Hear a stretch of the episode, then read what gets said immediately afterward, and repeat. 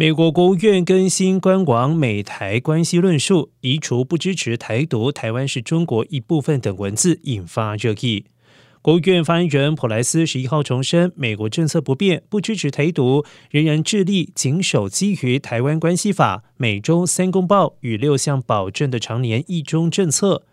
美国台湾虽然没有外交关系，美方也不支持台湾独立，但是普莱斯强调，双方具有强健非官方关系。维系台湾海峡的和平和稳定是美国持久的利益。另外，解释美国推动台湾在参与或者是加入会员不需要国家地位的国际组织当中，能够强健有意义的参与。而台湾是民主领头羊，世界有很多能够向台湾学习的，不论是在工位还是经济、气候变迁领域。普莱斯进一步说明，美台的广泛领域都有合作。美国也会持续推动台湾有意义的参与国际组织，这些都在美国未改变的一中政策范围之内。